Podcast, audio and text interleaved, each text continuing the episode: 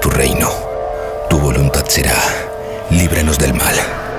Sálvame, oh Dios. Poderosos se han alzado contra mí. Gloria al Padre, al Hijo y al Espíritu Santo. Como fue en el principio y siempre será. Amén.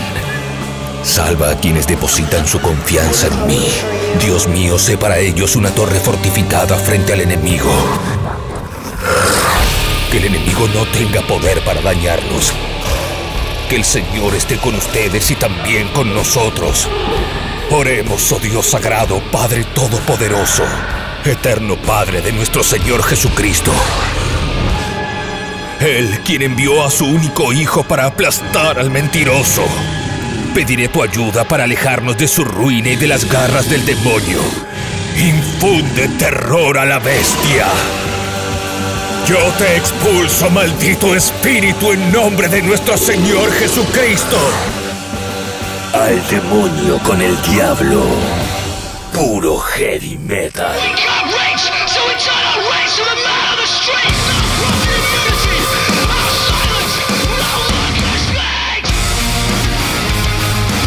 Esta canción se llama Silence is Golden y es de una banda inglesa llamada Trash Boat. Así estamos arrancando un nuevo al demonio con el diablo. Mi nombre es Gustavo Olmedo. Bienvenidos, bienvenidas a este otro programa de heavy metal desde tabernadinlive.com.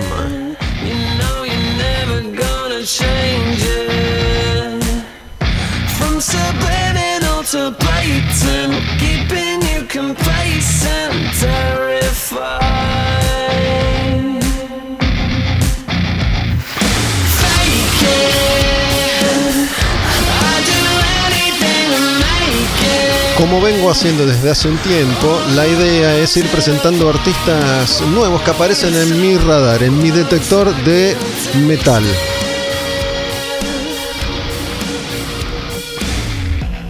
Y hay algo que tenemos que dejar en claro y se van a dar cuenta una vez que empiece a contar un poco la historia de este grupo y sobre todo de su cantante, que es el verdadero protagonista de esta banda como de un tiempo largo ya, considerable ya esta parte, la mayoría de los músicos tienen algo en común y es alguna historia trágica o dramática que compartir. No es porque a las personas desde hace 10, 15 o 20 años les pasa algo distinto, les pasa o les sucede algo diferente, sino que deciden ser tal vez un poco más realistas porque, seamos honestos, cuando las bandas originarias empezaron a darle forma a esto que conocemos como rock, rock pesado, heavy metal, en general no te contaban qué triste estoy, qué miserable es mi vida, mi mamá me abandonó, mi papá me pegaba, sino que trataban justamente de utilizar la música como una vía de escape a esa realidad que los oprimía. No en todos los casos esto ha sido así siempre, pero es una línea, una característica. En cambio, desde hace ya un tiempo importante, creo que en definitiva desde los 90, cuando los músicos empezaron a mostrar un poco más su lado oscuro, los artistas utilizan la música como una forma de expresión que tiene que ver con historias muy personales. ¿Por qué digo todo esto? Porque Toby Duncan, que es el cantante de esta banda inglesa Trash Boat, tenía una vida bastante feliz. Se dedicaba a los deportes, era un atleta. Practicaba kickboxing, jiu-jitsu. Le gustaban más los deportes individuales, pero también ponía en práctica cada tanto su destreza en deportes grupales. Jugaba al rugby. Resulta que en un scrum, cuando tenía 15 años, haciendo un mal movimiento, es tacleado justo cuando intentaba cambiar de dirección y se le rompe toda la rodilla.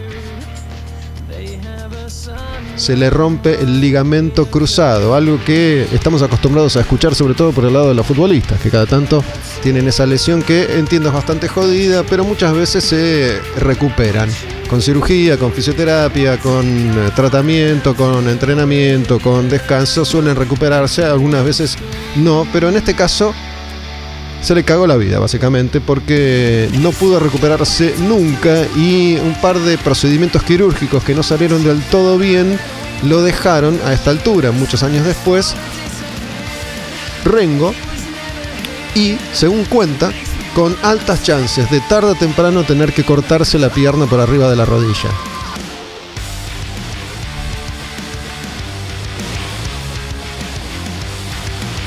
Esta otra canción de Trash Boat, la banda que te estoy presentando hoy en El Demonio con el Diablo, se llama He's So Good. Estas son dos canciones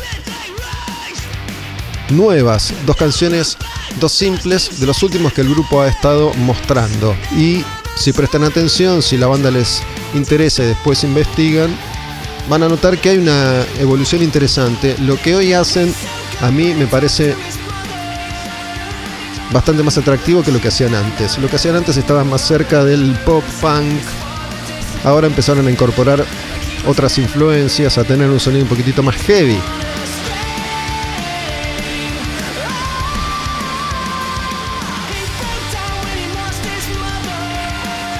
Tienen un par de discos editados, se vendrá uno próximo.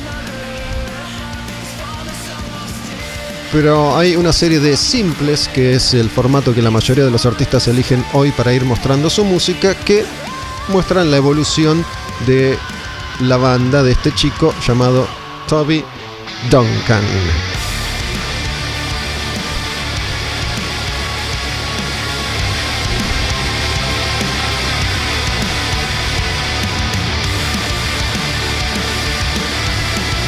Esta otra canción que vamos a escuchar ahora se llama Given Up, ¿sí? Escúchala, mira. Y es una versión.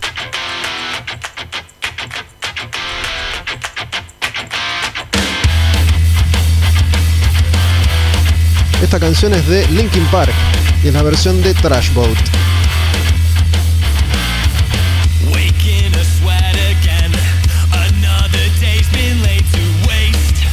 Y si una banda decide grabar una canción de Linkin Park, se van a dar cuenta que esto que decía hace un ratito de la intensidad de las emociones involucradas en la producción artística de un grupo tienen que ver justamente con el camino que artistas como Linkin Park han trazado.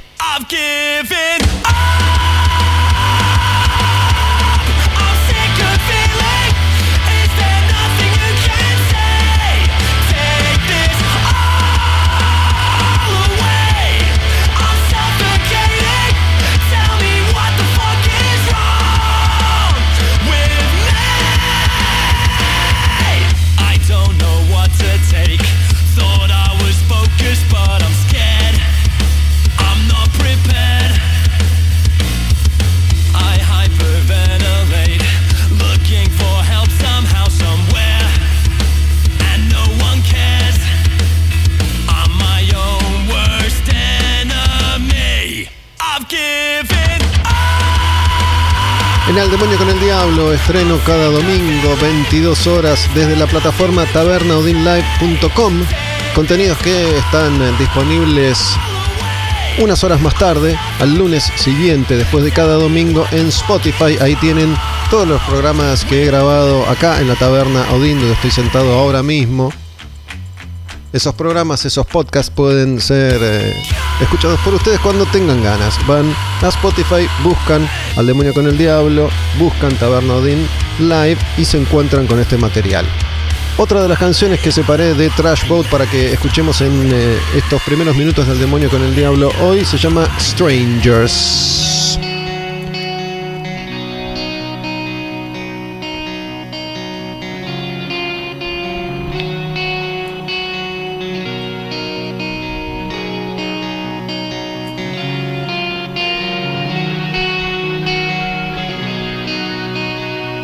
Estas son canciones del primer disco del grupo. El disco se llama Nothing. I write, you can change what you've been through.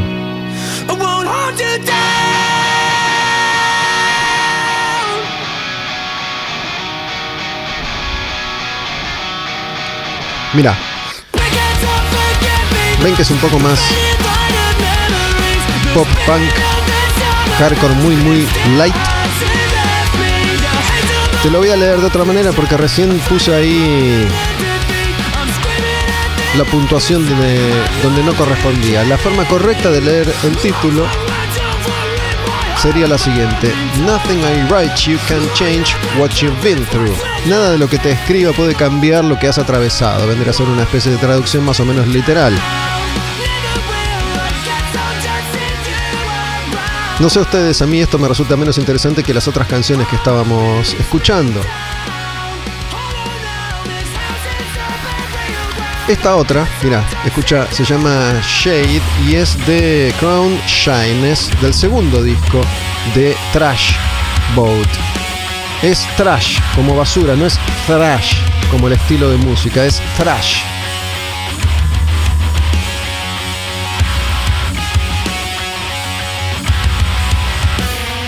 Volviendo a Toby Duncan, que es el protagonista de esta historia, ha atravesado distintos procesos quirúrgicos, entonces recuperaciones.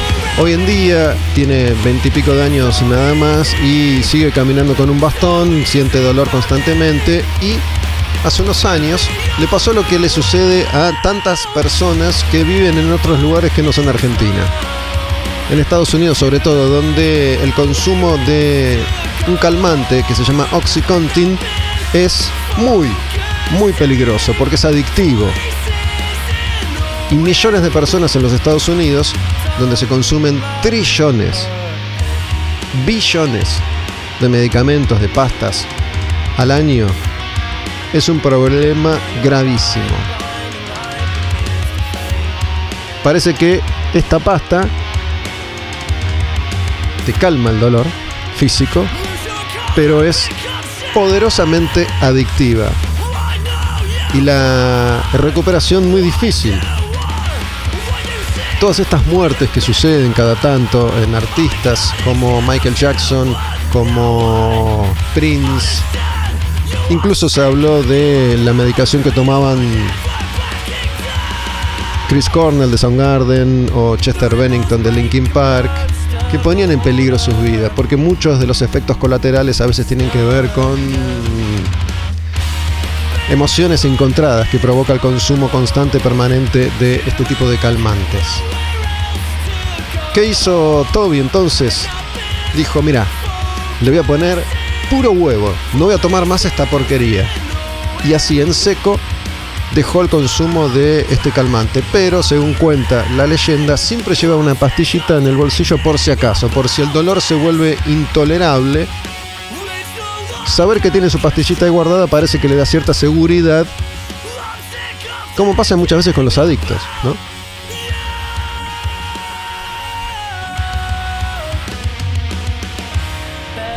El tema en este tipo de lesiones, en este caso la rodilla, piensan por ahí en tener que cambiarle la rodilla, él no quiere cortarse la pierna, pero tal vez tenga que hacerlo. El tema es que te afecta todo el cuerpo porque empezás a utilizar mucho más el otro lado de tu cuerpo. Si tu pierna derecha es la que está lastimada, trasladas todo el peso a la pierna izquierda y eso empieza a desequilibrar todo tu cuerpo y empieza a generarte todo tipo de dolores en el cuello, en la columna, en la espalda, en las caderas. Pero bueno, ¿qué hace Toby? Escribe canciones. Como esta otra canción que vamos a escuchar que se llama Inside Out, que también es una que tiene un par de años. Y la banda, repito, se llama Trash Boat. A ver. strikes chords, brings memories to you when you're actually formulating a characterization part. What makes you think there aren't hardships when you're grown up? Ese, ese diálogo hacía referencia justamente a los traumas que a veces nos acosan eh, y que se nos instalan en un momento determinado y después cargamos con esa experiencia traumática y si no le damos la debida atención tal vez nos condicione la vida.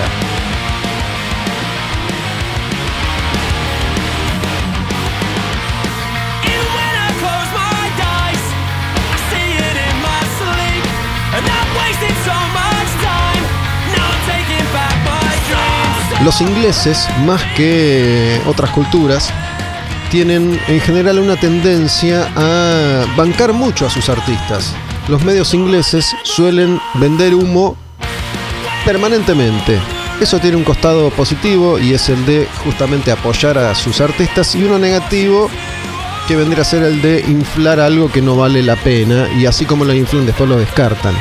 Pero bueno, esta es una banda de la que se habla bastante principalmente en el Reino Unido. Y me gustaba rescatar no solo la música de estos artistas, sino también estas historias que tal vez te sirvan para de alguna manera identificarte, no solo si tenés una lesión en la rodilla, sino tal vez con cualquier otro tipo de vivencia que te resuene a partir de esto que yo comenté en el comienzo de este al demonio con el diablo. En redes sociales ya saben cómo es, Olmedo Gusta, Bernardín Live, Tabernodín.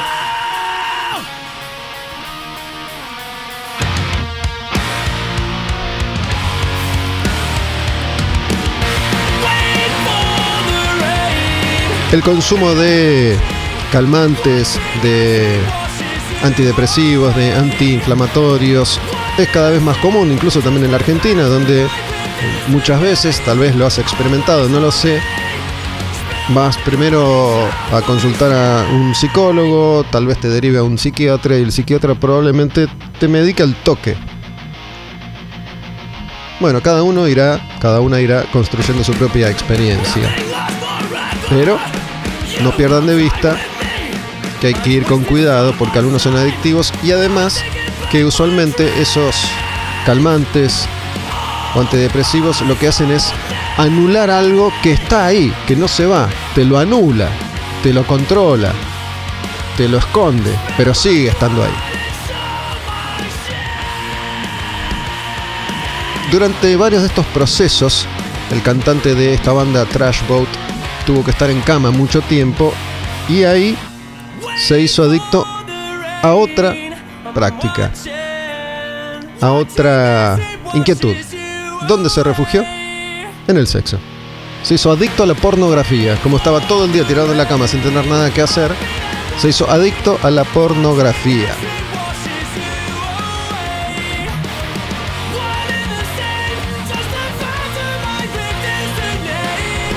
El tema es que cuando quería experimentar, como estaba tomando tanta pasta, parece que no le respondía al pito.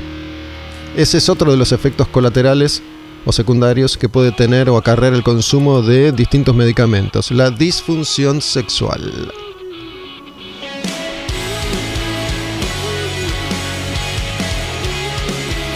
Cuenta Toby que una vez que dejó de lado el consumo de pastillas, siguió consumiendo pornografía durante un tiempo.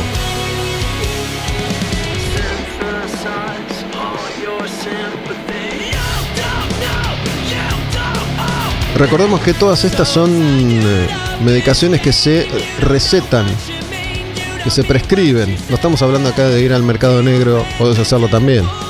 Pero hablamos de prescripciones.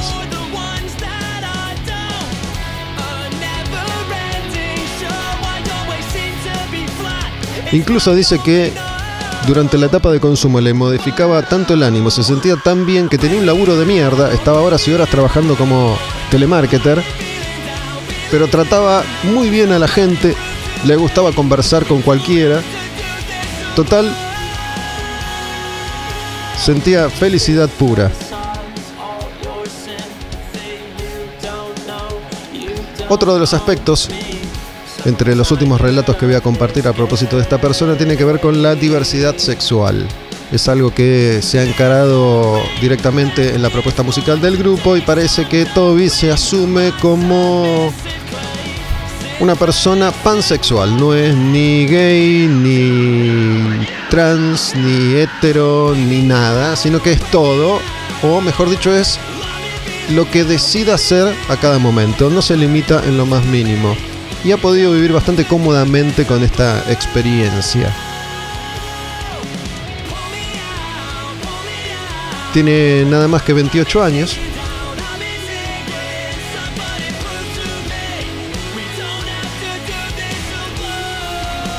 Y está al frente de este grupo que se llama Trash Boat, que te estoy presentando en Al Demonio con el diablo. La última canción, el corte más nuevo, es este tema que vamos a escuchar cerrando este breve informe sobre otra banda que estoy de alguna manera presentándote para que escuches y saques tus propias conclusiones y decidas si te va a gustar o no te va a gustar. En los programas anteriores he presentado bandas como Skinned, como mm, Spirit Box, Sullivan King, ahí tratando de buscar algo que se corra de lo habitual, algo que no tenga que ver pura y exclusivamente con el heavy clásico que amamos y conocemos. La canción que vamos a escuchar de esta banda, Trash Boat, antes de arrancar la charla, antes de saludar a los invitados del día de hoy, de la noche de hoy, del podcast de hoy en El Demonio con el Diablo, voy a estar conversando con Julian y con Pala de Velocidad 22. Es la banda que hoy vamos a estar escuchando en el eh, programa. Vamos a hablar con Julian y con Pala de Velocidad 22. La canción que ahora escuchamos cerrando este breve relato sobre una banda británica inglesa que se llama Trash Boat se llama Don't You Feel Amazing.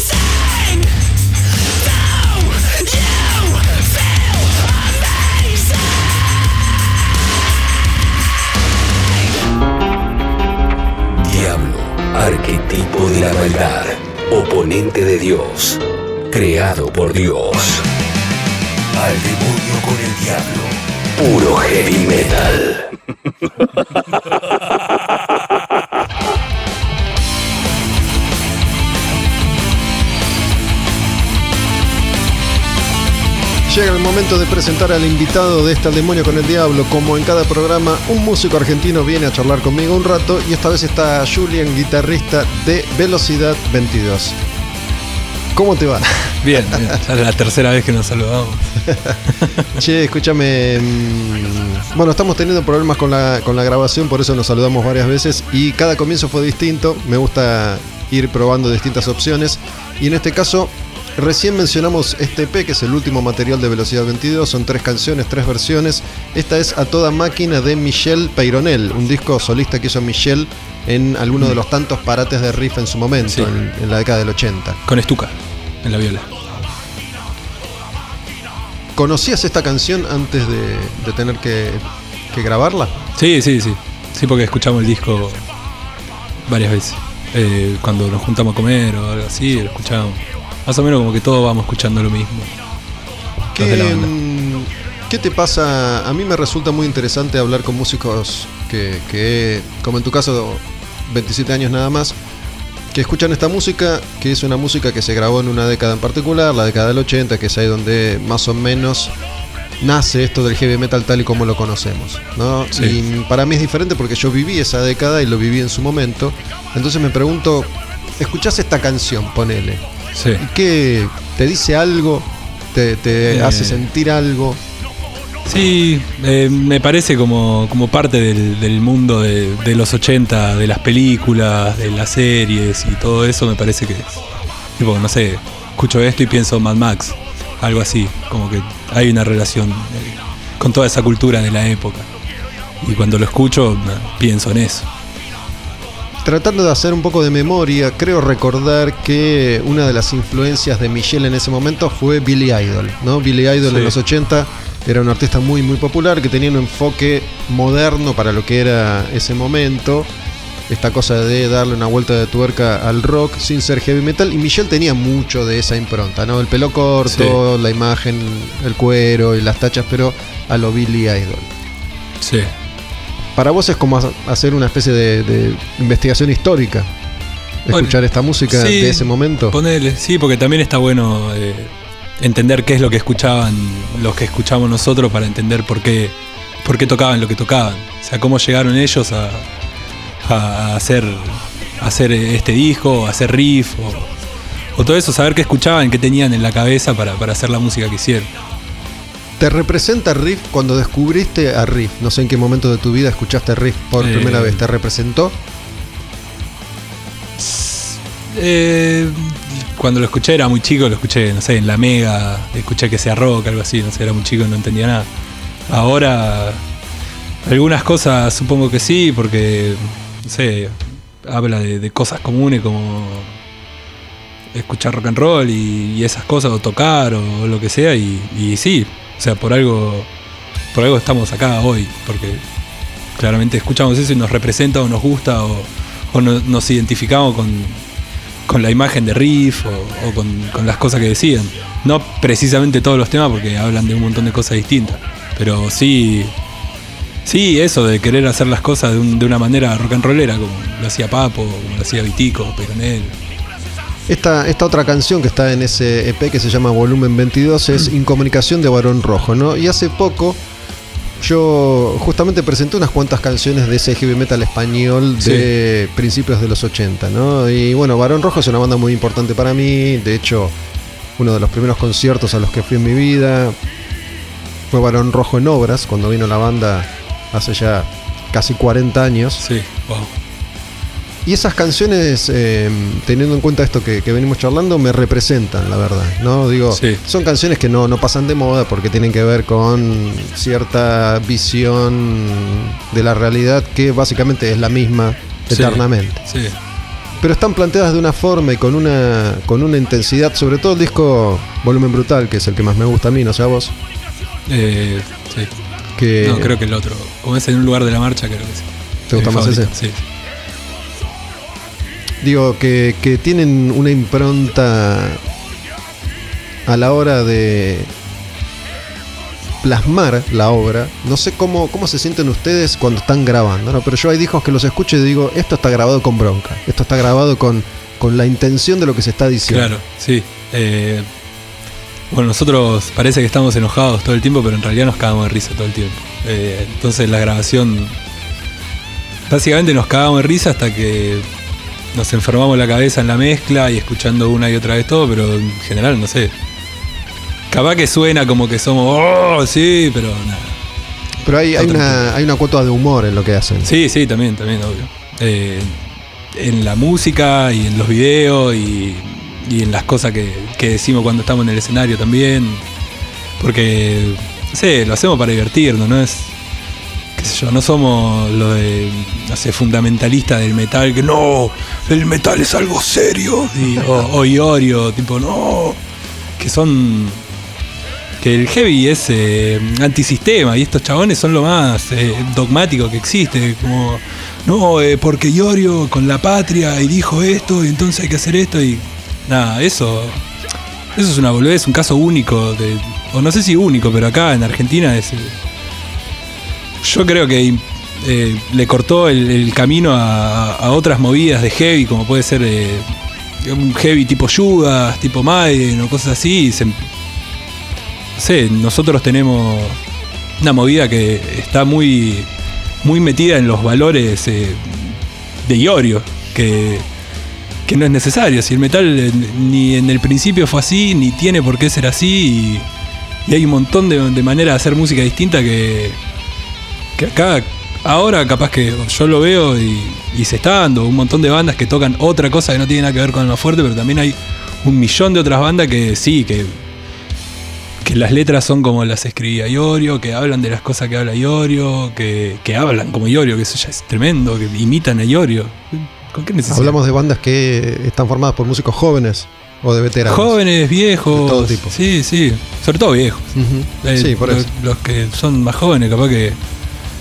Ahora con internet se puede escuchar lo que carajo quiera, entonces no hay necesidad de cerrarse en una sola cosa. Y los pibes, pibes o jóvenes que escuchan música, saben bajar música o la buscan y, y escuchan cosas nuevas, que capaz yo en los 90 no se podía y todos escuchaban hermética y estaba perfecto. O porque capaz tenía que tener plata para escuchar, no sé, para comprarte el disco de Judas o no sé, un montón de cosas. O para entender qué es lo que estaba haciendo Judas también. No es lo mismo escuchar algo en inglés que escuchar a Iorio. Esta, esta otra canción, que es la última de este EP de tres canciones, es eh, Pesadilla Nuclear, que es una canción de Obús, otra banda española. Sí. Muchas veces la música que uno, que uno escucha y que a uno lo marca representa cada vez que suena, tal vez volver a, a ese momento o a esa sensación, ¿no? Sí. A mí me pasa con mucha música de, de- de los 80 sobre todo, aunque no necesariamente la haya escuchado en su momento, pero que forma parte Claro. de esa época que me traslada de alguna manera a ese sentimiento. En tu vida, ¿cuáles son esos artistas? Eh, y La Renga, porque lo escuchaba cuando era chico. Y. ¿Qué más? No sé, Flema, que lo escuchaba cuando era adolescente y, y andaba con la cresta parada y todo eso. Pero después, no sé, soy un nostálgico de algo que no viví. Porque escucho la banda de los 80 y digo, wow, los 80. O los 70 y. No sé, escucho Zeppelin y digo, uh, los 70, wow. Y no lo viví, así que. Me, me interesa ese concepto porque estoy bastante familiarizado por las cosas que hago, porque a mí me escucha mucha gente que no vivió justamente la época que yo sí viví. Y me llama la atención ese concepto de la nostalgia de algo no vivido. No Sí. sé si lo tenés muy identificado, pero tiene que ver con lo que esa etapa representa en la historia de la música o con la música en sí. Digo, ¿es el sonido que Eh, te transmite esas emociones o es lo que significan esos artistas en la historia de esas emociones? Claro, supongo que son. Es un poco de las dos, eh, de la, la música que está relacionada con, con un concepto eh, artístico que puede ser una imagen o una, el contenido de las letras o de, o de la música, que todo eso supongo que te llega de alguna manera distinto para cada uno y también, eh, no sé, de, querer vivir eh, esa situación de, como te decía antes, de, de Bon Scott y ACDC y el tema de dejar la escuela, dejarse el pelo largo y tocar una banda y hacerse millonario. Como ver eso y, y saber que funcionaba así en ese momento, que vos podías grabar un disco y llenarte de guita porque todos lo compraban y te iban a ver por todos lados. Como que, no sé, son ganas de vivir eso, pero entendiendo que no va a suceder porque ya no, no hay, no hay eh, industria discográfica, no, no sé, ya no, no hay guita y menos en, la música que hacemos nosotros. Nadie nos va a hacer ricos a, a nosotros a velocidad por, por hacer una música que tiene 40 años. Entonces hay como unas ganas de vivir eso, pero tra- trayéndolo a, ahora. Que es lo que podemos hacer, tocar, eh, grabar discos, eh, salir de gira, que eso sí, fuimos a tocar un par de lugares. Eso sí está bueno, eh, pero después todo lo demás es una nostalgia medio innecesaria. A veces es, es complejo poner en palabras lo que uno siente, ¿no? Pero bueno, Sí, viendo cualquiera que pueda googlear imágenes de- del grupo o ver videos, también se va a dar cuenta que la, la imagen de la banda tiene, tiene esa impronta de, de ciertas bandas de, de los 80, Claro, ¿no? De, sí, de sí, mucho sí. cuero, mucho jean, mucha tacha. claro. Em, no sé si vos en particular usás mucha tacha cuando... Sí, sí, sí. Sí, cuando tocábamos y, o cuando ¿Qué, voy a algo así. qué- qué se siente? Digo, ¿es, es divertido? Eh, ¿Te, te- te transporta un poco a, a- a ese momento que no viviste y, y lo experimentás de alguna manera? Sí, sí, puede ser. Eh, divertido. No sé si es divertido porque no es que me las pongo y me cago de risa, pero. eh, Pero estás sí. jugando a, Claro, a sí, sí. Sí, la, primera vez que me puse las tachas y me vi era como, wow, wow, qué imagen. Es como los videos que veía. Y está re bueno y sí, supongo que es divertido y eh, no sé, cuando salimos a tocar y estamos todos con las tachas, supongo que está bueno ir a ver una banda y que nada, que, que, tengan una imagen, que se hagan cargo de que son una banda y no tipo solo vamos, tocamos y ya fue y, están todos tipo atornillados al piso, tocando y no pasa nada. Y supongo que está bueno también dar una imagen además de la música, como para que para que quede que eh, un concepto que, que estamos haciendo algo específico, no, no simplemente salimos a tocar y estamos ahí boludeando con la guitarra es un embole. Che, mm, bueno, teniendo en cuenta que, que el rock y, y el heavy metal ya tienen tantos años de, de historia, ya, ya existe la nostalgia de la nostalgia de la nostalgia, ¿no? Pero Sí. bueno, haciendo un poco de memoria mientras te escuchaba, traté de recordar cuáles fueron las, las primeras bandas en apelar un poco a esa nostalgia. Y siempre pienso en Hammerfall, ¿no? Sí. Eh, no sé si llegaste a escuchar Hammerfall, si, si es una banda a la que le diste bola o no, Eh, es muy poco, muy poco. pero Sé, sé, qui- sé quiénes son. en los, en los 90, segunda mitad de los 90, aparece Hammerfall, cuando muchas bandas de, de lo que se llamaba Power Metal estaban atravesando su, su mejor momento, Blind Guardian, Stratovarius, eh, Sí. Rhapsody, pero ya con una cosa mucho más épica, aparece Hammerfall, suecos, y sobre todo con el primer disco, aunque creo que con todos, recuperan ese espíritu, ¿no? Tratando de recrear el heavy metal de los Claro. 80, grabando covers muchas veces de, de bandas oscuras de los 80, con la imagen también. Em, hasta donde puedo recordar ahora mismo, creo que, que fue como la, la primera banda que realmente dice yo voy a recuperar esto en su totalidad. Sí. Y no me va a dar vergüenza, porque en ese momento había que tener más huevos que ahora para hacer eso. ¿No? Hablamos de una época donde el metal era, entre comillas, mucho más moderno. Claro. Sí, y además que te jugabas el sueldo en eso, porque si no la pegabas, cagabas. O sea, no, ya no, no te, no te compraban el disco eh, y ya está, cagás, tenés que ir a laburar. Ese es el tema. También me parece que hay que tener huevos por eso, porque si te sale mal, cagaste y no, no te viene a ver nadie y tenés que ir a laburar y se termina el sueño de la guitarra. Bueno, en Suecia tienen otros laburos. Sí, sí. verdad. otros sueldos, más que otros laburos. Pero bueno, después creo que hubo otra oleada un poco más fuerte incluso de, de- de vintage y de nostalgia que pasó más que nada por recuperar el thrash Sí. original, ¿no? El de, el de los 80 también. Digo que, que tenía esa, esa imagen bastante parecida. ¿No? Por, ahí, por ahí el thrash tenía un poco más de jean que, que el heavy, que era más, más cuero. chalecos. Claro. Sí. Y esta cosa de lo nuclear, del zombie. que era la temática Claro, de, los las 80. bandas de los es lo mismo 80. que hablábamos de las películas y todo eso antes. Con que que está todo metido en un concepto. No solo la música, digamos. Sí, lo, lo interesante que me parece que sucede hoy en día es que vos tenés todas las opciones para elegir. Digo, Sí. seguramente hay una banda, un grupo de bandas o una escena que está haciendo metal vintage de los 80, metal moderno de los 2020, cosas Sí. que mezclan una y otra opción, todo se recicla permanentemente. Antes se movía más por oleadas, hoy tenés todo funcionando a la vez, podés elegir lo que más te guste, Sí, tenés más opciones. sí, sí. Eh, porque hay. Hay muchísima más gente con, con un acceso más fácil a, a todo, básicamente. Podés. eh, Puedes escuchar lo que quieras, cualquier cosa que te interese te la puedes bajar y la escuchás y ya está. No- y tampoco hay esas boludeces que había capaz antes de si escuchabas heavy no puedes escuchar punk y todas esas boludeces. Ahora puedes hacer lo que vos quieras, e ir a ver a quien quieras y calculo que no te van a quedar a trompada. Me hiciste acordar algo que, que había pensado hace un ratito y se me olvidó y acá lo recupero. Porque tengo. En, en una época manejé una teoría particular. ¿no? Al heavy metal en la Argentina le costó siempre. Em, había como un techo que era difícil de sobrepasar. ¿no? Sí. Las bandas que lograban crecer, Riff en su momento, Rata Blanca, Hermética, Animal.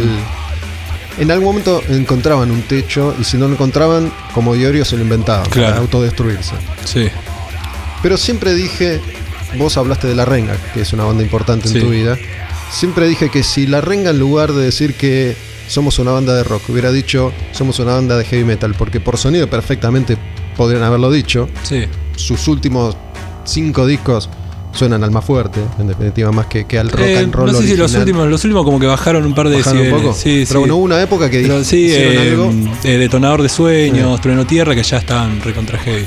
Entonces digo, si, si La Renga hubiera sido expuesta como una banda de heavy metal, Sí, el heavy metal podría haber crecido más de lo que logró crecer. Es mi teoría.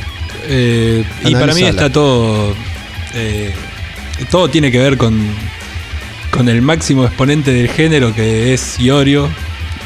Eh, le guste a quien le guste y a quien no. No sé, a mí Iorio no me cae bien, pero escuché B8 Hermética y Alma Fuerte toda la vida. Ahora es un pelotudo, pero bueno. Eh, es como que todo, todo quedó anclado al chabón y a, la movida que hizo él del, del metal y que el metal es así y el metal es así y es asá y es nacionalista y es esto y es esto otro y esto otro no es metal porque en los 90 se la pasaba diciendo que, que tal era un pelotudo, que tal no era metal, que no sé qué. Eh, y después también, bueno, eso que todas las bandas seguían a Iorio y, y Iorio en el. No sé, no quiero hablar más de Iorio, pero. Ponele lo último que digo. Perdón, Ricardo. Eh, el chabón no sé cuánto tiempo estuvo llorando diciendo que no le daban pelota al metal, que no le daban, no pasaba el metal en las radios, que no sé qué.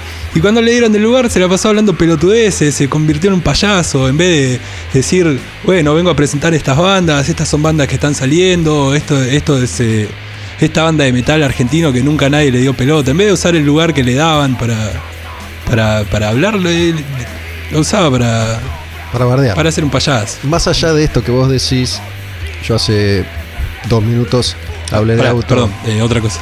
Que también había esta situación de- del metal tipo Iorio, o metal de otra manera, que si hacías metal de otra manera no te iban a ver, porque el público era ese, el público que quería, sé, hermética, el más fuerte y, y eso, y, y nada, no eso cerró para mí un montón de, otras movidas, otras posibilidades musicales.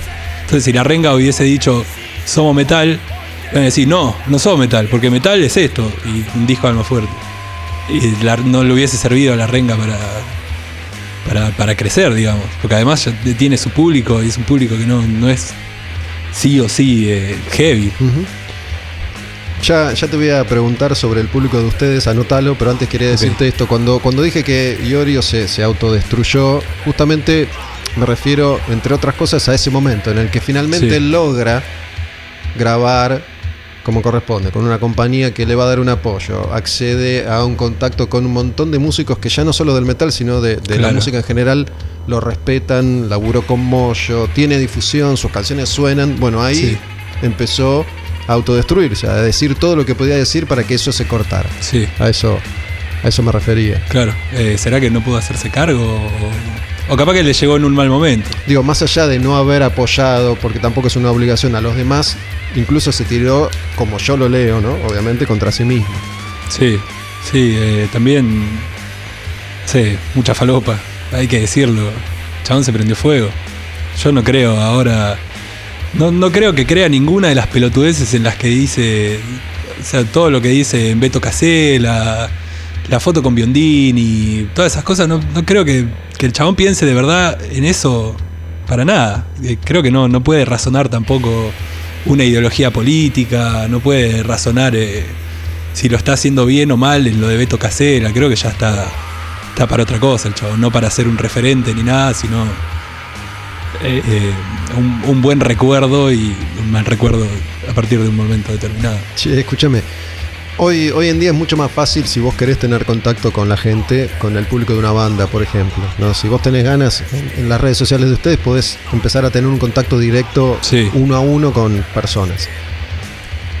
No sé si, si estás al tanto de cómo funcionaría el, público que lo sigue a usted. Digo, te escucha decir esto y te entiende, te escucha decir esto y te bardea, hay de todo. Eh, no, supongo que me entienden, porque no es que nosotros somos una banda y tenemos un público seguidor fiel y, y nada de eso. Somos parte de una escena donde hay muchas bandas, eh, mucha gente que, que también trabaja para, para que esa escena funcione, que hacen fechas o que hacen fanzines o, o que, que hacen, que producen material, que, que graban, o que graban una banda no, pero que le editan los cassettes o los discos, entonces Es un esfuerzo más colectivo. Claro, sí, sí, hay una, una situación de, colectiva.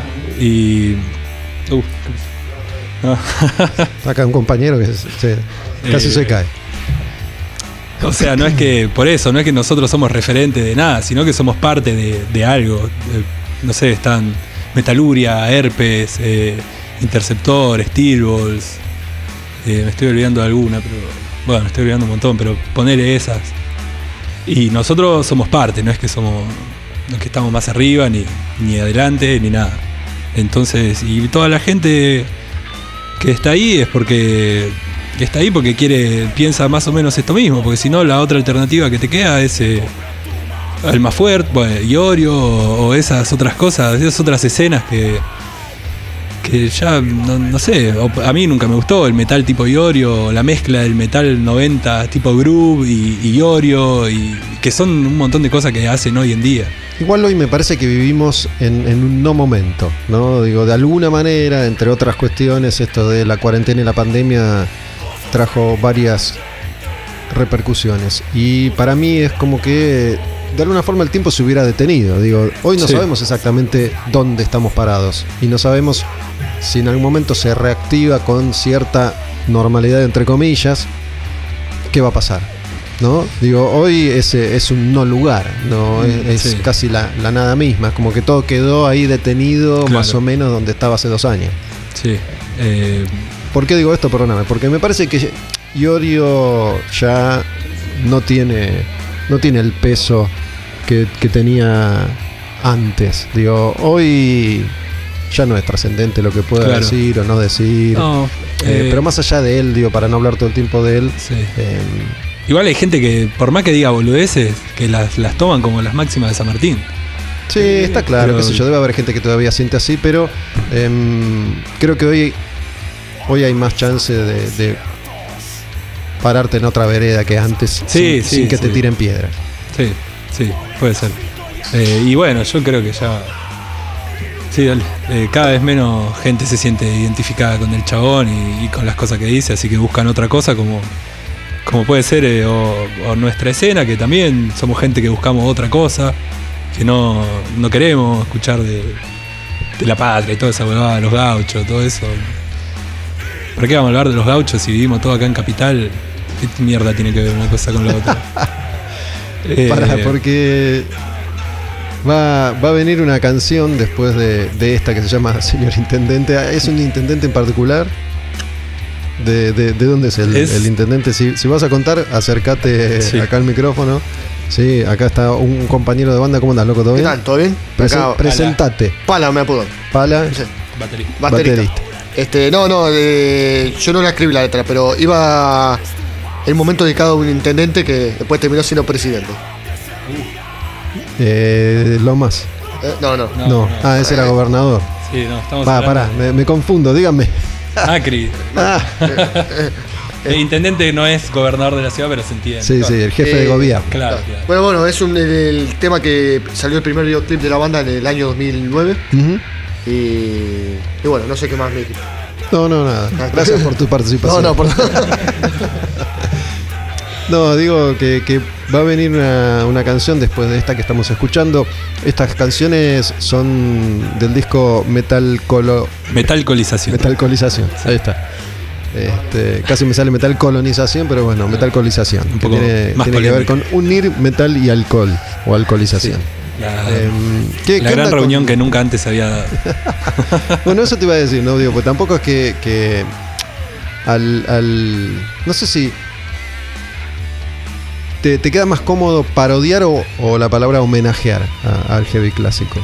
o las Eh, dos. Y Porque pasa esta que- es una especie de parodia, sí, sí, yo creo que es más parodia, porque homenaje, no sé, ¿qué es un homenaje? Algo, me suena a algo serio, algo, eh, no sé, una ceremonia, Solemne. algo así, claro, solemne. Y para mí no, no, hay- no hay- no tenemos que hacer nada solemne. Entonces sí, supongo que es parodia, pero tampoco diría que, que es una parodia porque sería darle demasiada entidad en el momento de hacer las cosas y no es algo que hacemos, eh, por lo menos conscientemente. Es espontáneo lo que hacen. Claro, porque nosotros tenemos toda esta música ya en la cabeza y después la, la reproducimos como a nosotros nos sale. Pero capaz que, o sea, no decimos, uh, esta, esta parte estaría bueno meterle algo tipo, no sé, tipo tal tema de ayuda, tipo, qué sé yo, el solo de Breaking the Law, algo así, algo parecido y eso puede ser. Algo parecido, entre comillas. Eh, pero después eh, no es que decimos vamos a hacer esto así como ayuda, vamos a hacer esto así como Maiden, porque Maiden lo hizo así, entonces nosotros lo hacemos así. No, eso no. Iba a hablar de esta canción que se llama Anti-Miami. Sí. ¿no? Vendría a ser eh, de. ¿qué, qué representa Miami en esta canción? Digo, es una ciudad, es una playa, hay gente que va a comprar cosas. Eh, no lo mires a él. No, lo que pasa es que yo en este disco no estaba y él tiene más, más Dani ideas. Pala, te necesitamos nuevamente, baterista de, de Velocidad 22. ¿Qué tal? No, no, era como repudiando la, la cultura, ¿no? De lo que podía representar Miami. No en contra de Estados Unidos. Esto de ir desde acá a comprar cosas allá. Sí, Claro. la cuestión menemista de, Ujú. de Miami, la playa, Claro. las minas con las tetas de plástico, Ahí las está. rubias. Claro, bien, pues todo ese lado artificial, ¿no? No, Está muy bien. No, no, no es anti-yankee y esa cosa. ¿no? Es Gracias, Pala, por tu participación. Cualquier cosa te, Cuando quieran. te convocamos nuevamente. Este, che, iba, iba a plantearte esto. eh, en, en la charla no surgió ni una banda que se haya formado después de 1979. Uf, Este, eh, entre todas las que, que vos mencionaste, ¿no? Digamos, siempre recurrimos, o recurrís, perdón, Sí. a, Judas Maiden. eh, ¿cómo, ¿Cómo te llevas con el, el metal del 2000 para acá, del 2010 para acá? Eh, Ahora hay, hay como una super movida de bandas que hacen como un revival de los 80, tipo Skullfist, Enforcer, eh, White Stallion, ¿cómo se llama la otra? O sea que lo tuyo es ahí, Claro. va, va por los 80. Sí, sí, sí, sí. Después de los 90, eh, bueno, el heavy argentino, sí, que es un montón de los 90. Eh, Hermética, lo más fuerte, Malón, Pero Animal, Orca. carajo, esa, esa- no, no, eso es- nunca te gustó. No. Eh, y después bueno, está esa movida de Enforcer, Skullfish, que la, la Pantera. Sepultura, el Pantera, metal de los 90. Pantera me gusta el primer disco. Lo que pasa es que no me gusta el, el metal, el groove, el metal lento. eh, no me, no me conmueve. Capaz cuando tenía tres años sí, pero ahora yo, Y el metal más, más, más extremo, Death, Black. eh, yo particularmente no. Sí, de, de trash y, y alguna, algún que otro tema de death metal que habré escuchado con los pibes o algo así que me gustaba, sí, pero después no. Yo no. Los pibes capaz que sí. Vos, para, sí, del metal y todo eso. Palas de nuevo, te necesitamos venir a decir lo tuyo. A mí me gusta un poco más la movida extrema, pero. Pero, pero bueno, no, me gusta cuando rosa el trash con el death. Hoy el death puro, puro me, me cuesta. El black también, como el black que toya de rosa con el trash. o El death, por ahí no sé, ya. Sí, lo, más crudo del bosque no. Del bosque noruego, digo, escandinavo no, no te llega. Y por ahí, espera, ya con el- me- yo tengo una forma así, lo ponen, la, la batería es muy, una ametralladora así, Ujú. tampoco me cuesta. Te cuesta. Pero bueno, personalmente. Ahí está. Gracias, Pala. Ya te, voy a- te vamos a llamar de nuevo seguro. Así que estate, estate atento, estate cerca. Es el notero del noticiero. Pero digo, hoy la, la enorme mayoría de las bandas eh, internacionales al menos eh, están bastante lejos de las bandas más populares o las que llegan a ser populares, ¿no? Las bandas de Estados Unidos o las bandas europeas, Sí. sobre todo, o, o incluso bandas japonesas, ¿no? Están, están bastante lejos de, de la esencia del heavy de los 80, ¿no? En general es esta cosa. Bueno, ahora de nuevo está como muy fuerte el- el- lo que se llamaba metalcore en su momento y esas Sí. combinaciones, ¿no? De, de voz melódica con voz podrida. Por Dios, Me repugna de pensarlo. porque Porque me parece horripilante. ¿qué, qué es lo que, lo que te aleja? ¿Esa forma de cantar o todo? Eh, bueno, lo primero es el. Ese que, eso en medio de una cosa melódica, sinfónica, es como. ¿Qué mierda es esto? Mi opinión, no digo que, Sí. que estén mal. Bueno, sí, pero bueno, lo digo yo, no, no, no es para todos. Eh, eso y la mezcla de la, la voz melódica con el. ya no, no me gusta. eh, bueno, no sé, el power metal. Power metal. Me gusta ponerle Halloween, los primeros discos, pero después eh, la, cultura power metal no, no me gusta. Y mezclar. eh, bueno, no sé si es justamente lo que estamos hablando. Las bandas tipo. Bueno, no sé los nombres porque no me gustan y no las escucho. Pero las que mezclan esto, la voz podrida, la voz eh, sinfónica y el power metal atrás. Que no sé, hay, hay varias, supongo que son de los 2000 o algo así. Es como una mezcla de muchas cosas que no me gustan, así que no, no, no lo escucho. No sé puntualmente a qué te refieres, pero bueno, pensé, pensé No. en Bornagar, por ejemplo. Ponele ni idea. eh, o- pero me imagino digo que, es una banda bastante vieja, pero que tenía esa combinación de un sonido medio sinfónico progresivo con voces podridas y voces claro, melódicas. Claro, sí, sí, ese combo. Sí. No, no me gusta. No te gusta. che, escúchame. Velocidad 22, eh, empezaste a tocar en la banda cuando eras un pendejo, Sí, sí. Tenías tenía 20. 19. 19. Sí. ¿Fue tu primera banda profesional? No, no. eh, ya tenía. yo entré porque tocaba en otra banda de rock and roll que se llama. llamaba Padrastro Borracho. Eh, sí, no era el mejor nombre, pero bueno, quedó. ¿Alguna experiencia personal? No, no, era del chiste de pega más que Padrastro Borracho, algo así. Y, y íbamos a tocar la primera fecha y no teníamos nombre y como que quedó eso. Y, y bueno, después no se lo pudimos sacar tampoco. Iba, iba, iba a sugerir lo de padrastro borracho y golpeador. Sí, sí, va todo por ahí, golpeador y otras cosas también. Todas cosas tremendas, pero bueno, era un chiste. Eh, y yo tocaba ahí y, y ahí los conocía a los pibes, a los Velocidad y a, y a todos los de las otras bandas, los de Metaluria, eh, a los Herpes. Y bueno, y ahí los conocí a los Velocidad y justo eh, se fue el, el otro violero que tenían, Pini, un fenómeno. Y, y bueno, yo era amigo de Lucho, el otro que tocaba la viola, y cuando me dijo que se estaba por ir Pini, dije, bueno, acá estoy. y bueno, ahí entré. Bueno, mira, te voy a, te voy a confesar algo. mm, No nos conocíamos nosotros, Sí. ¿no? Nos conocimos recién personalmente. Y antes de arrancar con la charla, Pala, vení Pala.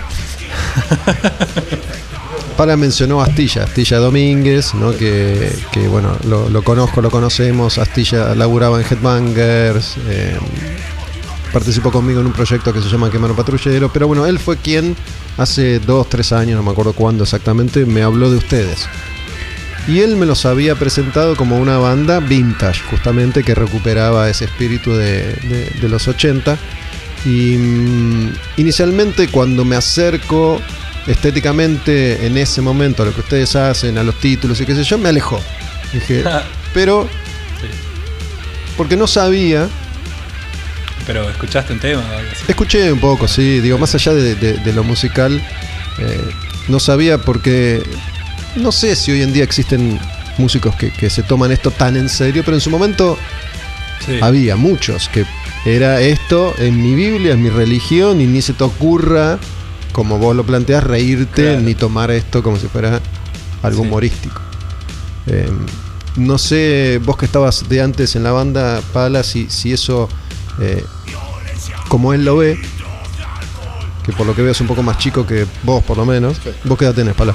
Yo 32. 32. Bueno, no, tampoco, tampoco mucho más chico.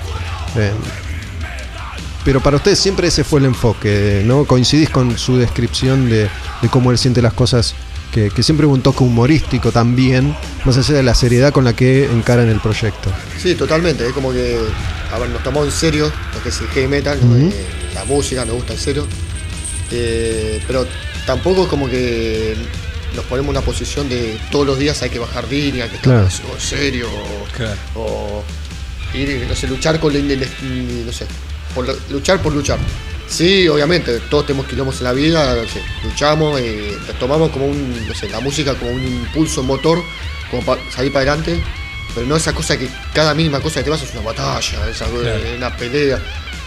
Igual hay gente que nos viene a ver y es así y está todo bien, no, obviamente. cada uno, por eso claro, eso por ahí, a eso quería cerrar también, como por ahí cada uno tiene su concepción de lo que es el heavy metal en la vida, ¿no? Cada uno, para, para algunos es eso, bueno, uno tiene con los años y lo respeta, ¿no? Sí, sí. Eh, yo- y a la vez nosotros lo tomamos en serio, pero también nos reímos nosotros mismos Claro. cuando hacemos una, una estupidez, una payasada o, o mismo nos reímos en el buen sentido simulando de la, la música que nos gustan y no sé, se mandan alguna, qué sé yo, claro. a un pife, eh, cual- cualquier nivel, ¿no? Y también. Un buen equilibrio, ¿no? Me- Sí, sí, sí.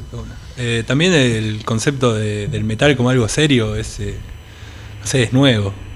Porque mirá el video de Twisted Sister, eh, We're Not Gonna Take It o I Wanna Rock y son cago de risa. Y ahí no, no hay ni, ni la solemnidad, ni la seriedad, ni mi estilo de vida, metal, guerrero.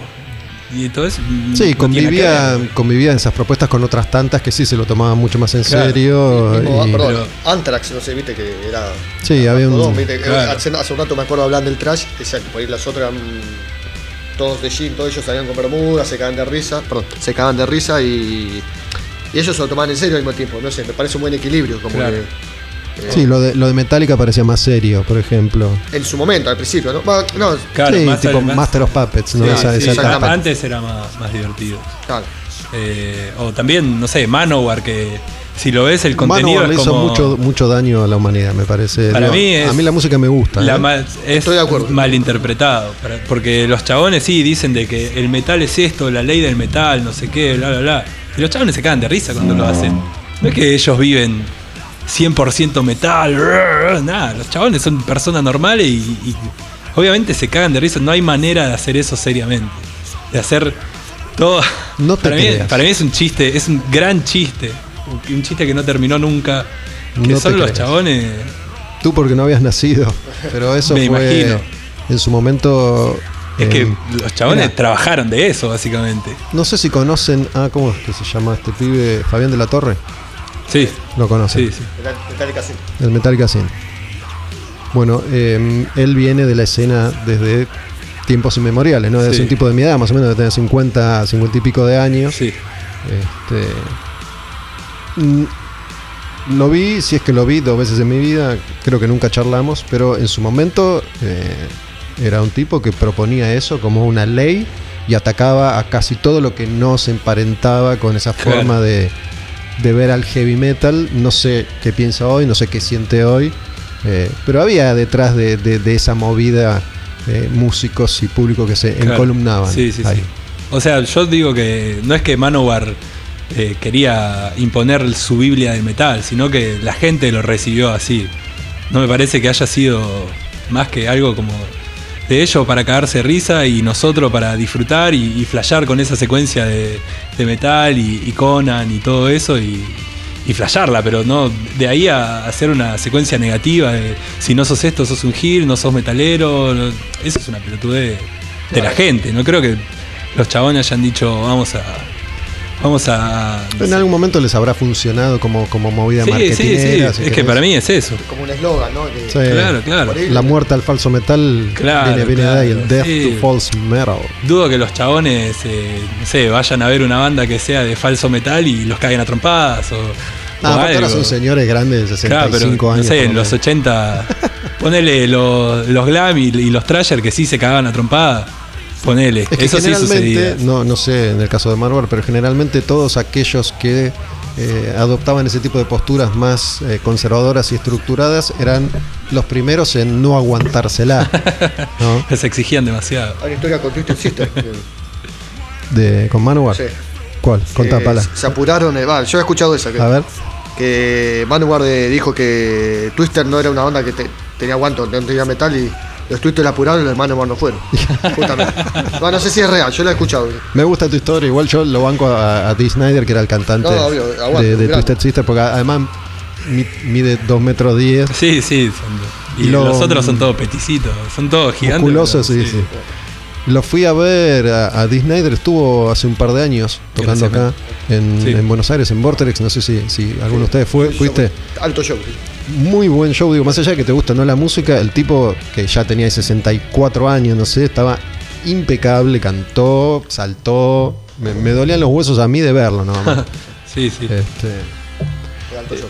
pero bueno, bueno, que también el chabón, por más que. Eso es otra cosa. eh, predicar la cultura heavy metal y el reviente y el rock y, y todo eso. Y después los chabones, nada, terminan el recital, van a la casa, cenan con la mujer, al otro día hacen ejercicio. Y, no sé, que son. Ponerle Kiss. Kiss son, son así los chabones, no es que. O sea, toda la vida cantaron de, rock, joda, bla, bla, bla, no sé qué, y terminan el recital y están contando plata. Y no, no viven los nada. que de jodían eran los otros dos que lo- Claro, que los echaron de la que los banda. echaron por, por vivir como un rockero y después hicieron toda una carrera eh, vendiendo de- la cultura del, del rock. Pero bueno, un poco todo esto que, que conversamos eh, debe ser leído o escuchado de acuerdo al contexto en el que iban sucediendo las cosas. ¿no? Hoy podemos observar toda esa etapa desde otro Claro, lugar claro, y desde sí, otra manera. Hoy no significa lo mismo nada de esto de lo que significaba en los 70 o en los 80. Claro. ¿no? Es, es como un pantallazo, una mirada general. Como el tema Destrucción, que ahora es un chiste y antes era un himno. y Ahora es que está ¿El de Destrucción B8? de B8, sí. Que, Ya bizarro. claro, o sea, antes era el himno y ahora cuando alguien pide B8 es porque es, eh, le pide Destrucción, eh, claramente está haciendo un chiste. Tipo, nadie quiere tocar Destrucción, nadie del público quiere ir y ver Destrucción, porque ya lo vieron 800 millones de veces. Porque era un himno. Pero ahora ya. Sé, ¿cuánto tiempo pasó? Como 40 años. 40 años, sí. Y bueno, Faltan, creo que 83. Falta, falta un poco. claro, sí. Eh, bueno, ahí está también la mirada de ahora y la mirada de- del entonces. Pero bueno, sirve. luchamos por el metal, igual desde este Sí, espacio, sí, humilde, pero luchador. Pala, Julia, muchas gracias, chicos, por, por haber venido. Gracias Velocidad por 22, la banda invitada hoy. Sí, Gracias. saludos ahí a, a- a sus compañeros. ¿Cómo se llama el cantante de la banda? Paul Divano. de verdad. ¿Es su nombre real? Eh, Divano sí. Divano, sí. El nombre verdadero no lo voy a decir. Lo de, lo de Paul fue porque rimaba con Paul Diano. No, no lo voy a decir, no lo, no lo digas tampoco. No, no lo digan, se llama Sabes que me igual metí la pata. Stuart Divano. Claro, sí. Felipe se llama. Che, este, pero bueno, elijamos una, una canción, siempre ponemos una canción al final completa, estuvimos hablándole a toda la música de, de la banda, eh, pero bueno, alguna canción que quieras escuchar para, Eh, para cerrar la nota. Eh, quiero una que no tocamos nunca. Eh, ¿Cómo se llama? La que hizo Lucho, la que empieza con el pan. Que es como el tema 10. Puta, eh, que le sitiado. Ahí está, telesitiado. Ese. Telesitiado. no me acuerdo ni el Pala, acércate. ¿Qué es telesitiado? ¿A qué, a qué, ¿De qué estamos hablando? Y a todo a todo ese control que tiene Sí, el bombardeo de la el tele. bombardeo de la tele, justamente la palabra te lo dice, que, es expresarte y, y te atacan, te, cuando expresás Sí, libremente sí. tu opinión, eh, sos censurado. O te comen la cabeza también. Claro, o te bombardean, viste. toda esta época donde te bombardean con informaciones, viste, y no sabes Claro. por dónde salir disparado. Eso. Ahí está, bueno, es una, una de las canciones de, de culto al acero. Están haciendo, digo, en general yo trato de no, no hablar mucho sobre la actualidad porque hoy en día esto es un formato podcast y la gente lo escucha cuando se le da la gana y capaz Sí. que en este momento, hoy 10 de, de junio, día del cumpleaños de, de Julian, Sí. número 27, es el día de la grabación, pero bueno, hay gente que lo va a escuchar el año que viene, en 2022, esto y ya no va a tener mucho sentido, pero bueno, de todas maneras, Eh, como, como hace un rato decíamos que estamos medio detenidos en el tiempo, en, en algún aspecto. Eh, me contaban fuera del aire antes de empezar a charlar que estás, están haciendo canciones para un Sí, tercer disco. Un tercer disco, sí, sí. Eh, estamos, tenemos un montón, un montón, pero un montón mal todo lo que no pudimos hacer en, en- en estos años, eh, hasta a este año y medio de pandemia. Tenemos un montón de temas, eh, mucho heavy, heavy clásico, heavy que se podría considerar nuevo, el, eh, inspirado. Y se va a llamar Muerte al Falso Metal. Claro, sí, sí. y a los 80. Gracias, loco. Y aguante Iori. Gracias a vos. Ahí está. ¿Va a Telesitiados entonces? ¿Sí? Dale. Dale. Buenísimo.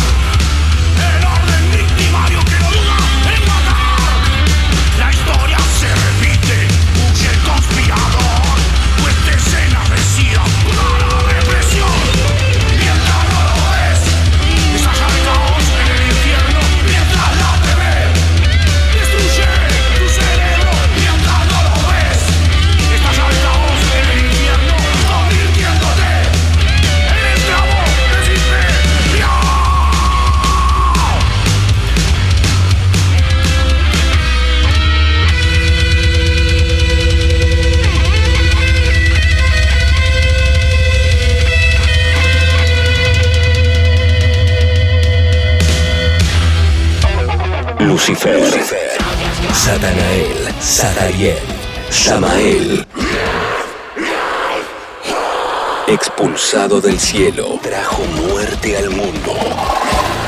Al demonio con el diablo. Puro heavy metal. Buena onda pegamos con Julian y con Pala de Velocidad 22. Los invitados esta vez en Al Demonio con el Diablo. Nos metemos ya en el último bloque de este podcast disponible en Spotify. Buscan Al Demonio con el Diablo, buscan Taberna Odin Live o escuchan los domingos a las 10 de la noche cuando estrenamos episodio en la plataforma tabernaodinlive.com. Esto que escuchamos es una canción que se llama Red Death. Y es una canción de Brand Taylor de Mastodon. Y forma parte de la banda de sonido de una historia, de un arco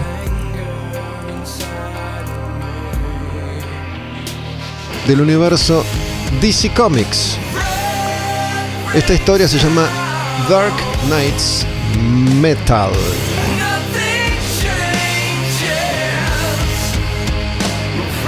Vamos a ir escuchando una serie de canciones que tienen que ver con este universo, el universo de los cómics de la DC. Y es un gran arco histórico que une de alguna manera gran parte de la historia enorme que a esta altura ya abarca el universo DC con montones de personajes históricos no tan clásicos y de versiones de esos personajes también. Hay dos grandes arcos que involucran esta saga Dark Knights. El primero es Metal y el más nuevo y más reciente es Death Metal. Dark Knights Metal, Dark Knights Death Metal. Y muchos artistas de metal colaboraron con sus producciones para darle forma a la banda de sonido de estas producciones de historieta.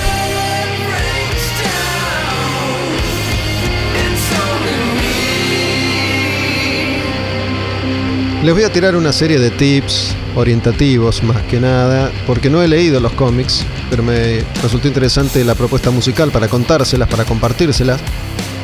Resulta que en este Dark Knights Metal, el multiverso oscuro es revelado en todo su devastador peligro y las amenazas que contiene están llegando al universo DC. Son una serie de números especiales dedicados a desarrollar esta historia y es una saga enorme que después abarca también distintos cómics de personajes como Batman, los Teen Titans, Nightwing, Suicide Squad, Green Arrow, The Flash, la Liga de la Justicia, Green Lantern, etcétera, etcétera. En mi época de consumo masivo de cómics, este tipo de creaciones eran muy comunes. Por ejemplo, se me ocurre, había una historia que es Batman Nightfall, que tiene que ver con el universo Batman, que después abarca también a gran parte del universo DC.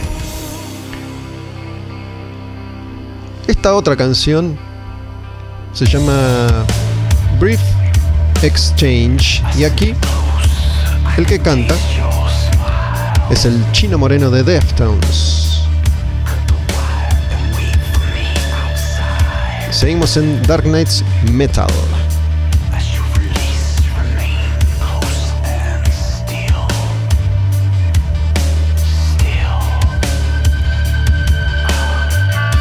Es una saga, una saga enorme. ¿Les interesan los nombres de los creadores? Se los voy a dar. Muchas veces esto es irrelevante, pero bueno, el guionista es Scott Snyder y el dibujante es Greg Capullo. Capullo, Capullo.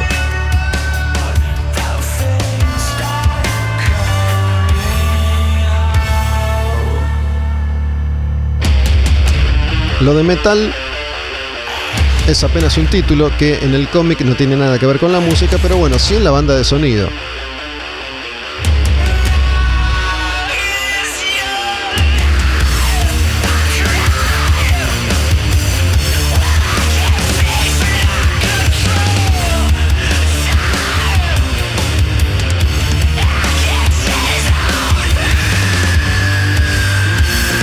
Para quienes no están familiarizados con el universo de los cómics, a veces suele ser material bastante confuso porque a lo largo de la historia, sobre todo de personajes que tienen varias décadas encima, como Batman, como Superman, como la Mujer Maravilla, que aquí también aparece, como Flash, como Green Lantern, como todos los históricos,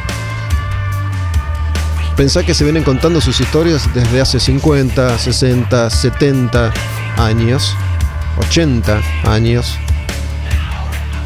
Y a veces se trata de ordenar esos universos. O viene alguno que dice, para, yo le voy a meter mi imagen, entonces voy a decir que el primer Batman en realidad no fue Bruce Wayne porque en un multiverso en el que Superman no venía de Krypton, sino que venía de la concha de la lora, lo mató a Bruce Wayne, pero bla, bla, bla.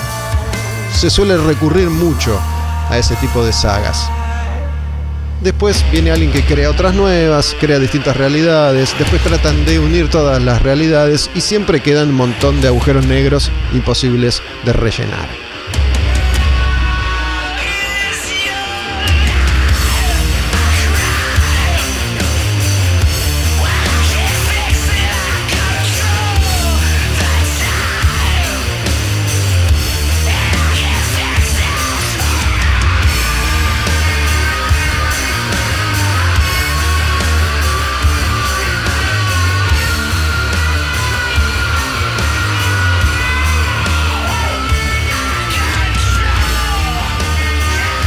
Esta otra canción que vamos a escuchar se llama War Cry y mm, la voz es de Alexis Krauss,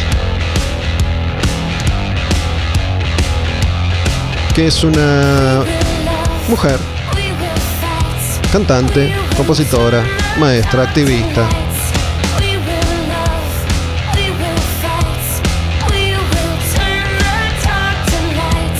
De un dúo llamado Slick Bells.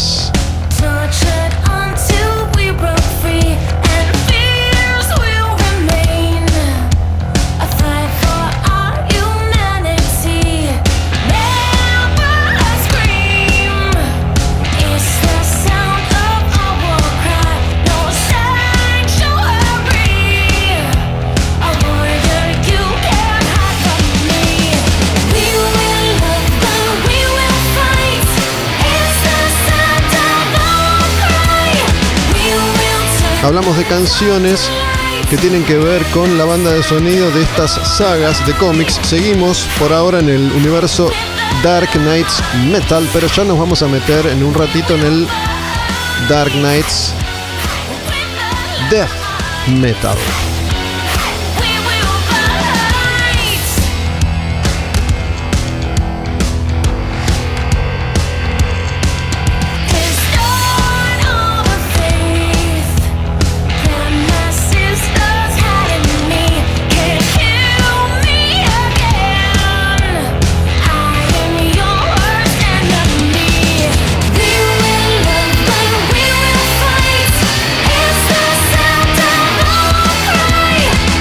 Ahora esta es la que más me gusta. ¿eh?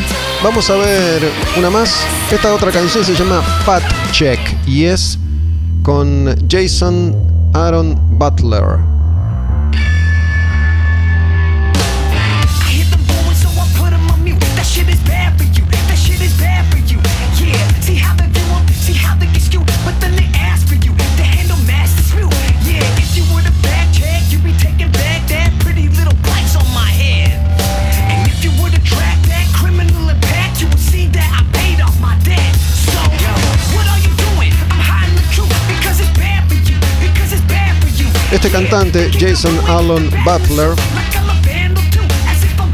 You. If you were to era el vocalista de un grupo llamado Let Live. Actualmente forma parte de una banda que mm, se llama Fever 333, que es una banda bastante, bastante popular.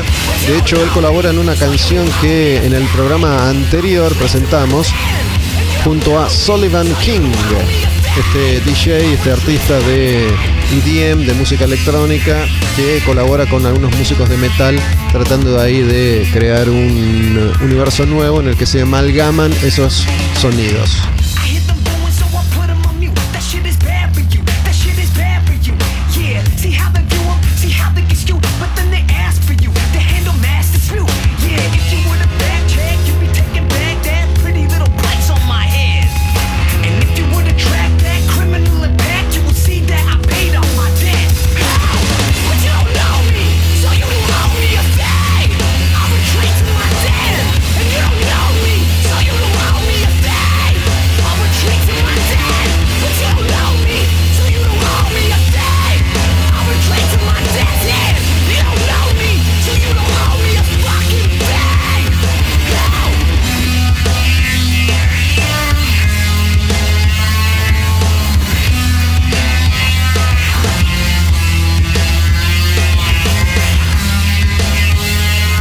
Próxima canción que vamos a escuchar combina el laburo de dos artistas de una misma banda. La banda es In This Moment. La canción se llama The Calling. Seguimos en la banda de sonido de la saga del universo DC, DC Comics, Dark Knights Metal. En este caso se trata de la cantante Maria Brink y el guitarrista Chris Howarth de In This Moment.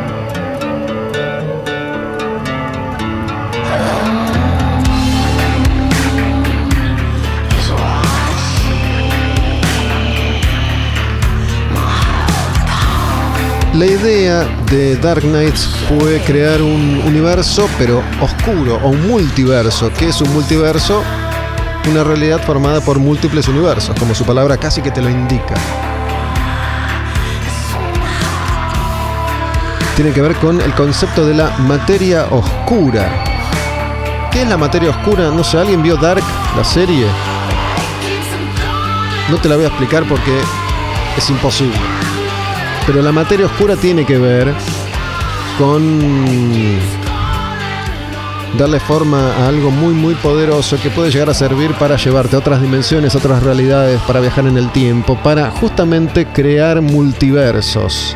Y por ahí vos te podés encontrar con otro vos de otro universo, y con otro más, y con otra más, y así interminablemente.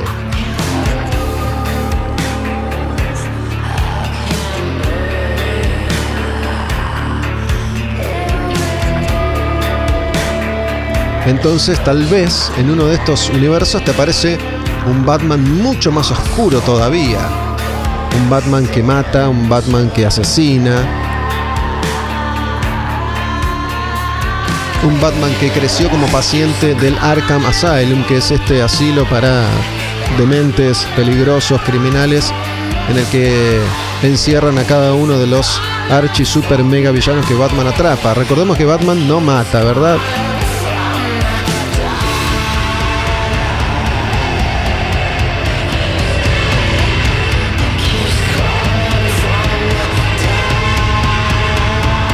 Aparentemente, en este Dark Knights Metal, los creadores le dan forma a 52 universos diferentes. Esta canción, Fat Check, que escuchábamos antes, con eh, el cantante de Fever 333, esta otra que se llama The Calling, con Maria Brink de In This Moment, y la próxima, ¿sabes de quién es? De Jerry Cantrell, mira, el de Alice in Chains y se llama Setting Sun. Y esta es la última de esta saga que vamos a escuchar, Dark Knights Metal, porque después vamos a escuchar un par de Dark Knights Death Metal. Acá Jerry Cantrell, el de Alice in Chains.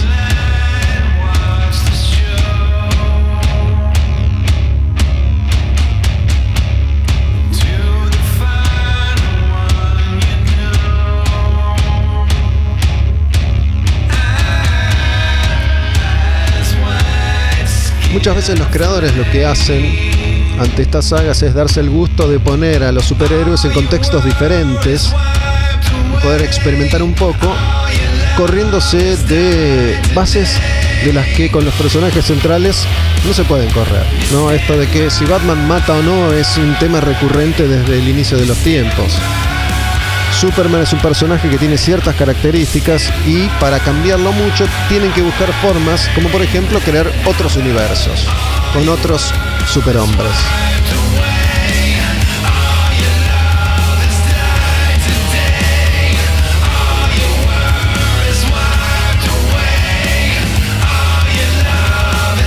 Uno de los personajes se llama The Batman Who Laughs, el Batman que ríe. Sin haber leído la historia, seguramente ahí aparece el Joker, el Guasón, algo tiene que ver, ¿no? Sí, es el Batman que ríe.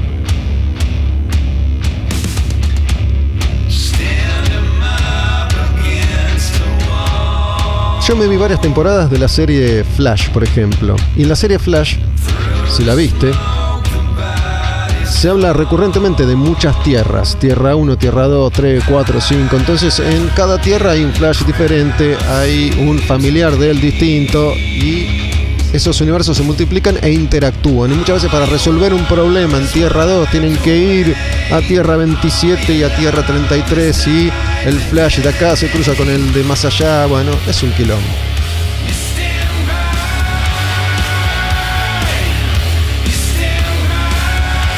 Antes de cerrar este Al demonio con el diablo, vamos a escuchar un puñado de canciones que están en el otro universo, en la otra saga, en el otro arco creativo, que es Death Metal, Dark Knights Death Metal.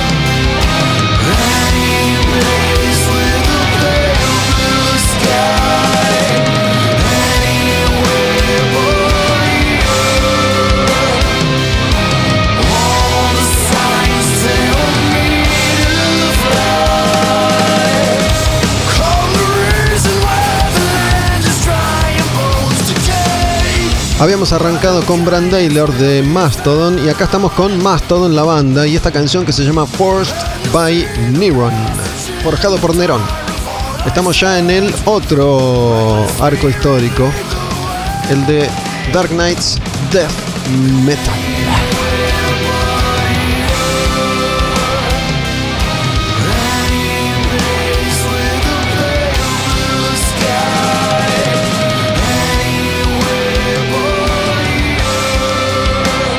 Acá qué pasa? La Tierra, nuestra Tierra, es deglutida por el multiverso oscuro. Entonces la Liga de la Justicia queda a merced del Batman que ríe.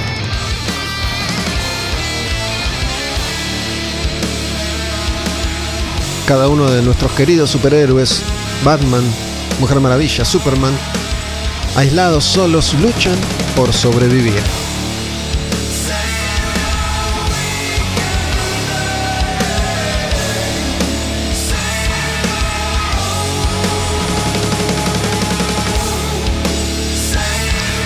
Y aprovechamos para escuchar estas canciones que le ponen música a esta creación.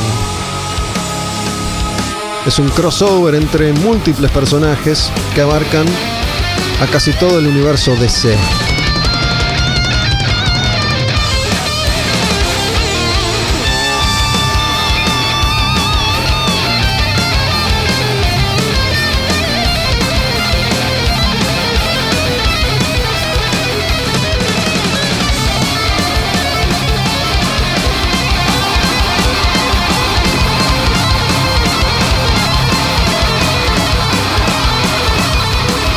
Esta otra canción se llama Diana. ¿Quién es Diana? Yo creo que es la Mujer Maravilla. Wonder Woman se llama Diana, Diana.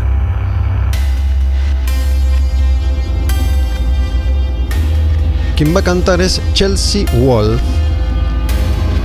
Una música americana de los Estados Unidos, que le pone voz a este tema.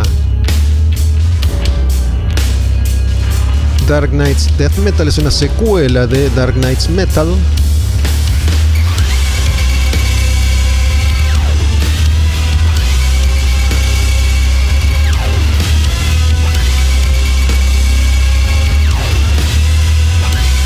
Y sucede después de una batalla final entre Batman y el Batman que ríe.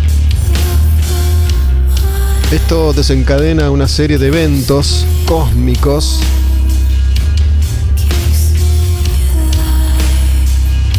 que acaban por una tierra tragada por un multiverso. También aparecen versiones del Lex Luthor.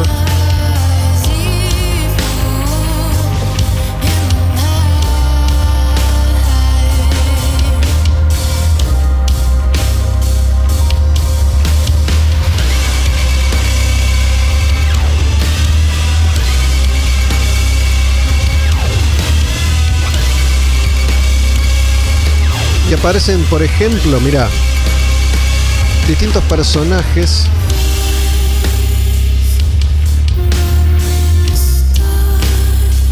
del universo de Batman. Está el Robin King, por ejemplo, que es una versión de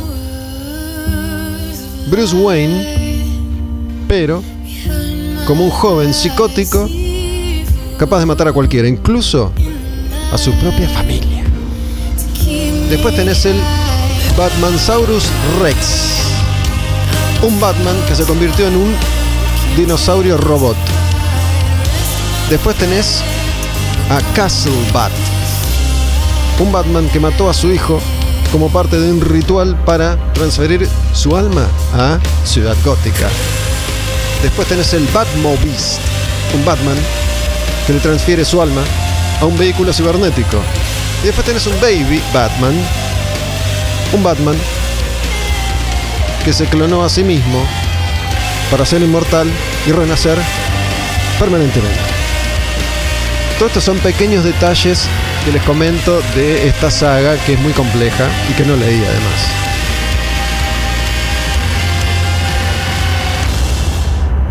Antes de cerrar vamos a ir con otra canción de un rapero que anda rockeando. Se llama Denzel Curry. Y esta canción se llama Bad Luck. Me gusta.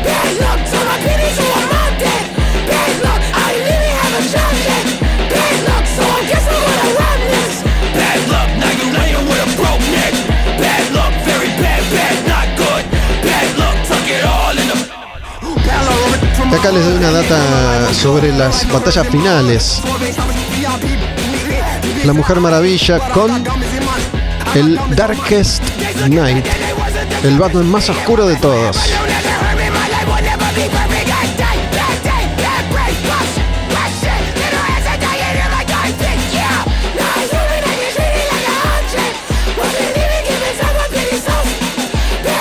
Todo esto tiene que ver con viajes en el tiempo, con un- universos alternativos, con muertes, con vidas, con resurrecciones.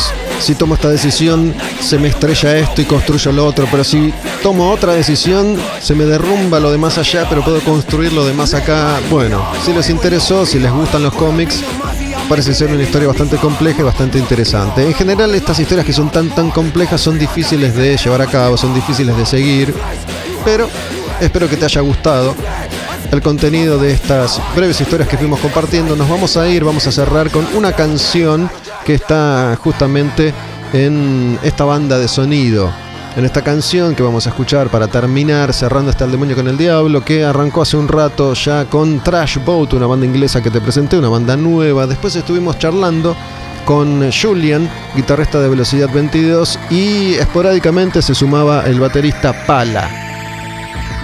Y recién canciones de artistas diversos del multiverso del metal como banda sonora de cómics. Esta última canción, y así me despido, Se llama Meet Me in the Fire. Y aquí están Maria Brink de la banda In This Moment y Andy Biersack de Black Veil Brides. Nos fuimos con esta última. Al demonio con el diablo. Muchas gracias. Adiós. Final. Meet Me in the Fire. Nos vemos en el fuego. Pueden checar los dibujos también, que muchas veces son por ahí más atractivos que las historias para aquellos que no están habituados a consumir guiones de cómics. En este arte que estoy viendo ahora mismo hay un Batman, un Superman y una Mujer Maravilla, pero con diseños bastante, bastante alternativos.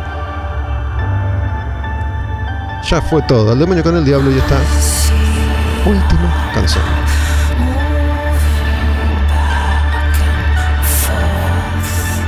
Meet Me in the Fire. María Brink, Andy Bielsak.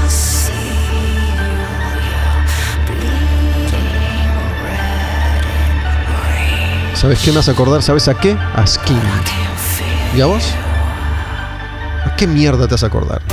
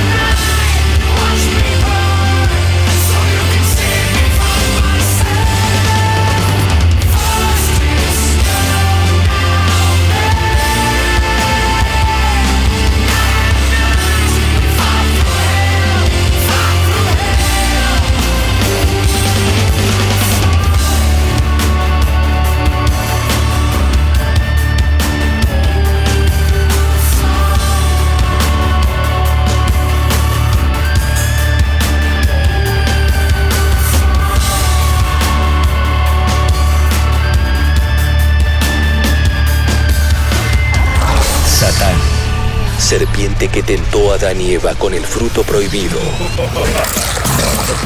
Ángel caído que aterroriza al mundo. Antítesis de la verdad.